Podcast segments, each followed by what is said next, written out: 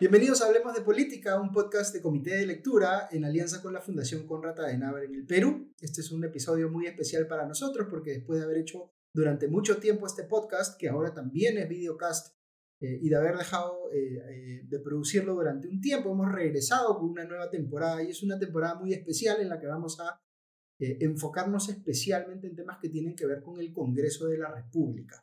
Y eh, hay una novedad en este podcast eh, o en esta nueva temporada, que es que no voy a estar solamente yo, sino vamos a hacer el podcast en dupla.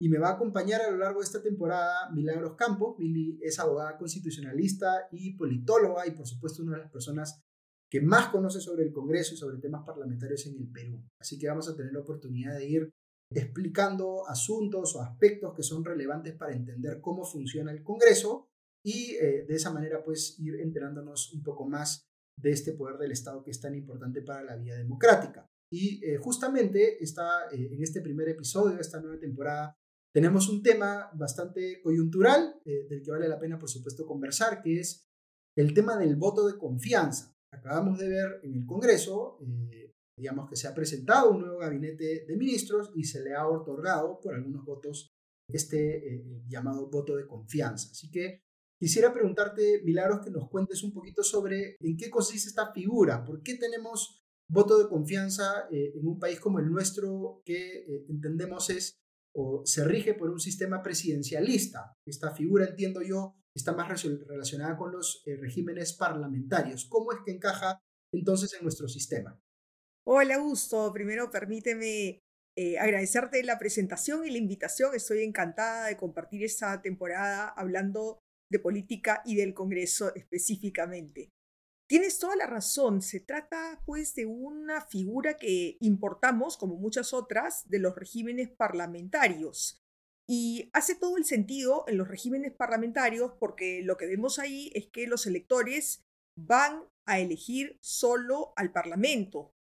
Y sea el primer ministro o el canciller en Alemania, el primer ministro por supuesto de Inglaterra o el presidente en España, pues se deciden a partir de la mayoría parlamentaria. Entonces, un voto de investidura, en ese sentido, pues tiene mm, toda la razón del mundo porque no hay ejecutivo.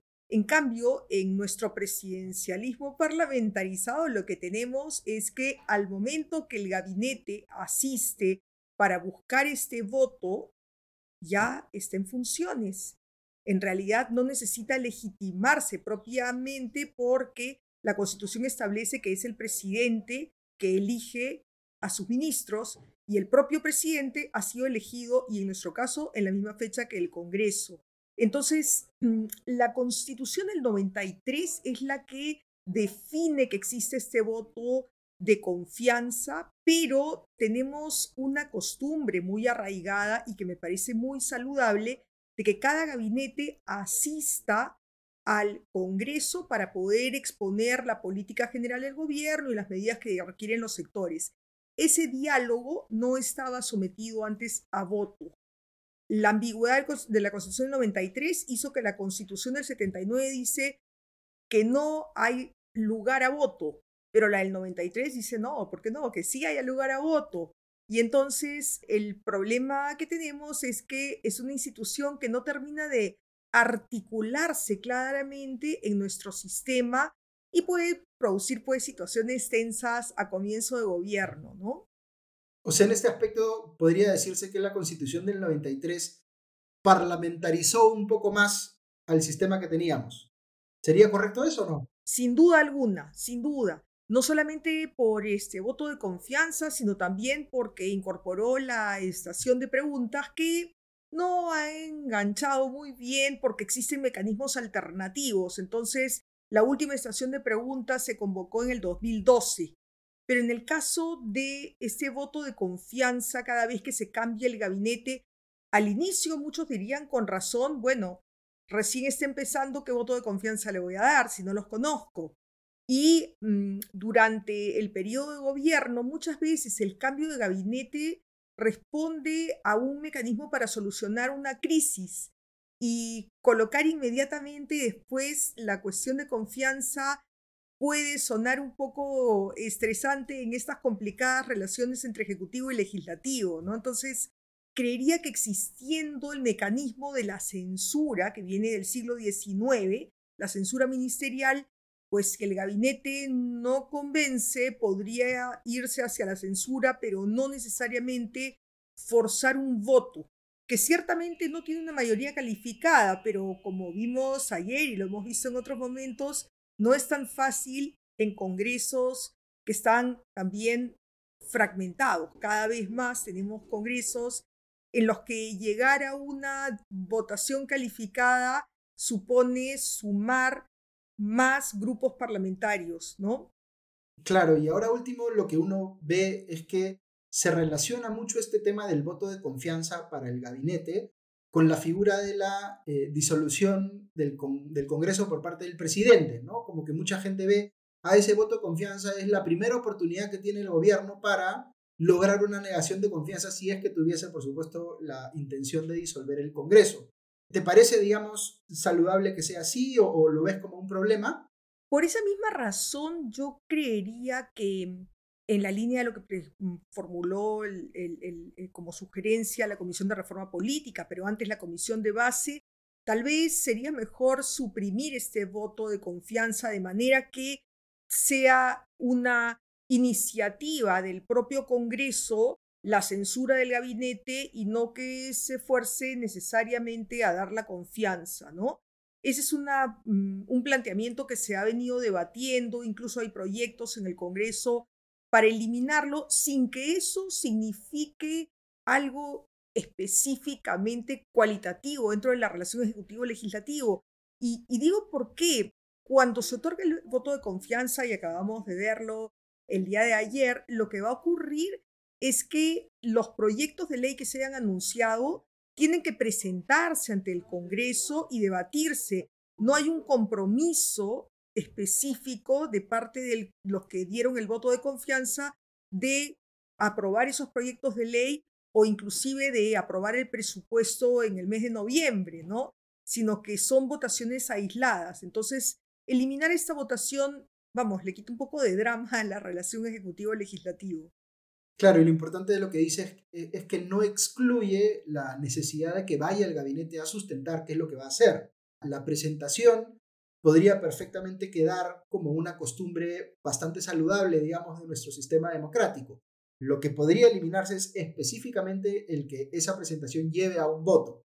Y no excluye además, como bien decías, que existan otras medidas posteriores de control político de parte del legislativo hacia el ejecutivo, como la censura de ministros, por ejemplo, ¿no es cierto? Exactamente, creo que en esa línea podría como que racionalizarse ciertos mecanismos de control y hacer con ello que hayan ocasiones de diálogo, pero sin forzar votaciones, ¿no? De lo que se trata finalmente es de mirar nuestro sistema de gobierno con un ánimo de optimizar la gobernabilidad democrática. Sí, muy, muy de acuerdo yo con, con esa idea. A veces uno siente que el sistema está más enfocado en generar conflicto que en generar oportunidades de consenso, de cooperación, ¿no? Hay que pensar un poquito, como tú bien dices, en cómo cambiamos ciertos incentivos para que tiendan más eh, las dinámicas que se generan, por supuesto, en la relación entre poderes hacia la colaboración que hacia el conflicto. Ahora, otro tema del que queríamos eh, hablar en este episodio inicial de la nueva temporada es el tema de la delegación de facultades, que es otro asunto que en estos días es relevante porque se ha hablado, por supuesto, de eh, la intención del Poder Ejecutivo de pedir facultades delegadas para, eh, digamos, regular directamente algunos temas. Y aquí es importante explicar esto un poquito porque, digamos que mucha gente tiene digamos, la idea de la separación de poderes y entiende que la facultad de legislar es una facultad que tiene, por supuesto, el poder legislativo. Y en el caso de la elección de facultades es como una excepción a eso porque se le da al Ejecutivo, ¿no es cierto?, la posibilidad de hacer sus propias leyes, solamente que no se llaman leyes, sino se llaman decretos legislativos. Quería que nos explicaras, Milagros, un poco por qué existe esto, por qué se da esta excepción en la cual el Congreso dice, ok, le voy a delegar esta facultad que tengo yo al Ejecutivo para que haga lo que de ordinario me tocaría hacer a mí.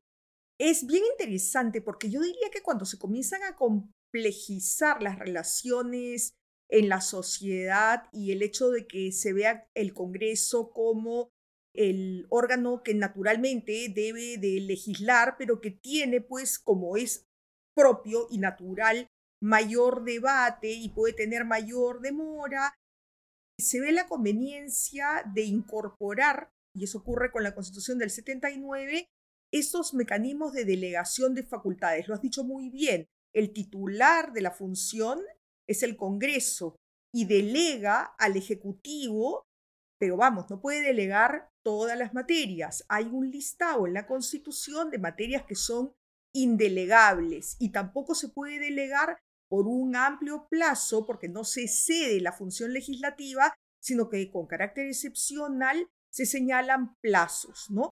Creo que también un detalle importante de este matiz, digamos, que tiene esta legislación es que la legislación dentro del principio democrático debe de ser debatida en un órgano plural y representativo como es el Congreso. Entonces, estas materias que se delegan constituyen efectivamente una excepción también en cuanto al procedimiento. Usualmente se señalan que se tratan de temas que pueden ser como más técnicos o que requieren una coherencia interna, como un código, por ejemplo, o que requieren medidas urgentes como las que vimos recientemente en relación al COVID. Entonces, en lugar de esperar todo el trámite del Congreso, se va a una legislación un poco más rápida que venga del Ejecutivo y que naturalmente desde el momento en que el Ejecutivo tiene esta función, pues la asume, promulga el decreto legislativo, no se llama ley porque lo dicta el Ejecutivo, tiene el mismo peso que las leyes y tiene la misma jerarquía normativa que las leyes puede modificar las leyes, pero se llama decreto legislativo y está vigente mientras que el Congreso no decida lo contrario, porque el Congreso como delega es también el que controla. Es interesante, tú decías entonces que puede haber una justificación por cuestiones de urgencia. De repente urgencia no es el término correcto porque existe esta otra, eh, digamos, tipo de norma que es el decreto de urgencia, sino por razones de que necesitamos hacer algo, eh, digamos, que tiene una complejidad grande, pero el Ejecutivo lo podría hacer más rápido que el, Legislativo. puede haber una justificación por ese lado. Hay una justificación, por supuesto, también por el lado de la especialidad. Hay ciertas materias que requieren un conocimiento especializado que los congresistas, sus asesores no necesariamente tienen, pero el Ejecutivo sí podría tenerlos. Pero yo lo que quería preguntarte es que uno tiene la sensación de que cada vez que entra un nuevo gabinete o entra un nuevo gobierno, digamos, y presenta su primer gabinete, es como que casi que de cajón se hace un pedido de facultades delegadas, ¿no?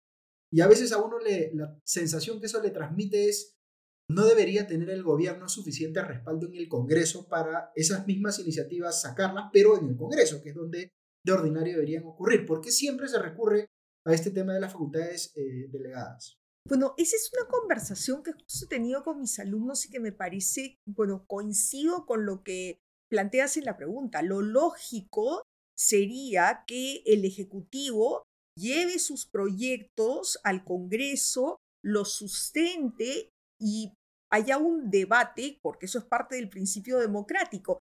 El diseño constitucional está hecho para que las leyes sean producto de la deliberación en el Congreso y en el Ejecutivo, porque recordemos que los ministros pueden ir y participar en los debates, porque los ministros son invitados, se les pide opinión en las comisiones a los sectores que podrían estar involucrados con un proyecto de ley y porque también luego de aprobado el Ejecutivo puede promulgar o puede observar, ¿no? Entonces, el diseño constitucional es siéntense, conversen y legislen sobre las medidas que requiere el país en temas legislativos. Entonces, esta excepción que, claro, a diferencia de, la, de los decretos de urgencia que tienen restringida la materia económica y financiera, aquí la delegación es como más amplia, ¿no? Entonces, esta costumbre va un poco como para implementar, darle un impulso de repente a las primeras medidas pero ciertamente, em, pues aunque lo hemos visto en casi todos los periodos, no necesariamente han sido tan cercanos al inicio del gobierno, ¿no?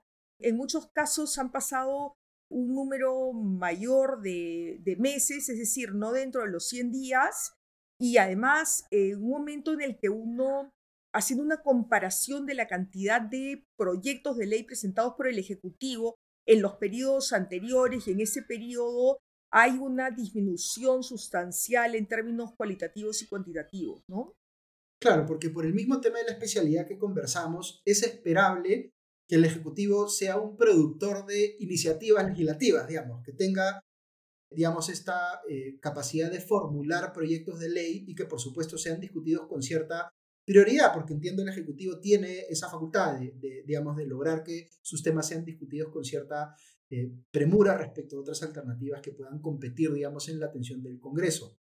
Y, aquí, eh, digamos, apelo un poco también a tu conocimiento como politóloga cuando tú tienes un ejecutivo que en términos políticos, ideológicos, si se quiere, está más o menos en la misma página que el Congreso, entonces parece normal, digamos, que el Congreso le dé facultades porque espera que el tipo de legislación que va a sacar va a ser coherente con las ideas que hay en el Congreso. Pero ¿qué pasa cuando tienes un ejecutivo que de manera válida, digamos, está controlado por un partido político que tiene una posición a un lado del espectro ideológico y el Congreso está mayoritariamente al otro lado, digamos. Eh, eh, eh, ahí podría uno esperar que no haya mucha coincidencia en las ideas de fondo. En esos casos, digamos, hace sentido delegar facultades. Sería cuestionable, por ejemplo, si el Congreso decide no delegar las facultades o cómo deberíamos interpretar esta situación.